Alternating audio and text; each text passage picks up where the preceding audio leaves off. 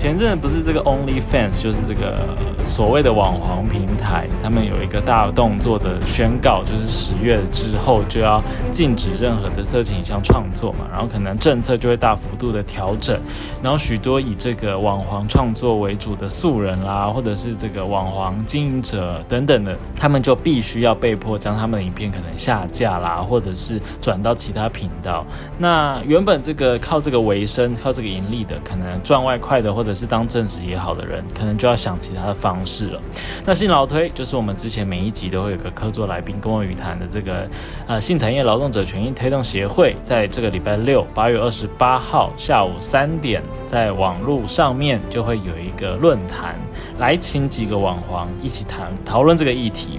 那有趣的是前几天 OnlyFans 他们又宣布说，哎，这个政策要延期延后了。有可能是之后才改变，或甚至都不会再改变了。那究竟为什么他们可能会有这个转变，以及当初他们想要禁止色情的原因是什么，可能都会在这个论坛上面有所讨论哦。那究竟这种色情影像付费订阅的平台，它的运作模式是什么？然后订阅的人会看到什么啦？或者是你是网黄的话，真的？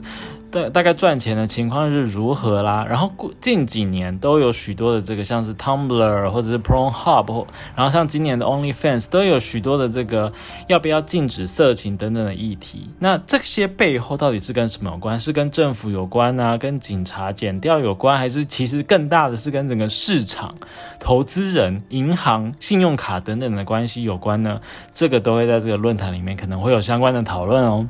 那如果未来你想要当消费者也好，或者是创作者也好，你在使用这些平台的时候，有没有什么事情需要特别注意的？也是期待在这个八月二十八号，可能就是你听到这个影这这这一集音档这个广告档的同一天下午三点，就会在线上有这个讲座。那相关的讯息呢，你们可以搜寻这个性产业劳动者权益推动协会。或是信劳推的脸书，那应该就会在今天的下午就会有相关的活动的连结释出，然后到时候对这个议题有兴趣的就可以直接点阅，然后就可以直接去聆听。这是一个限时特定的这个影，呃，为什么我一直讲成影集？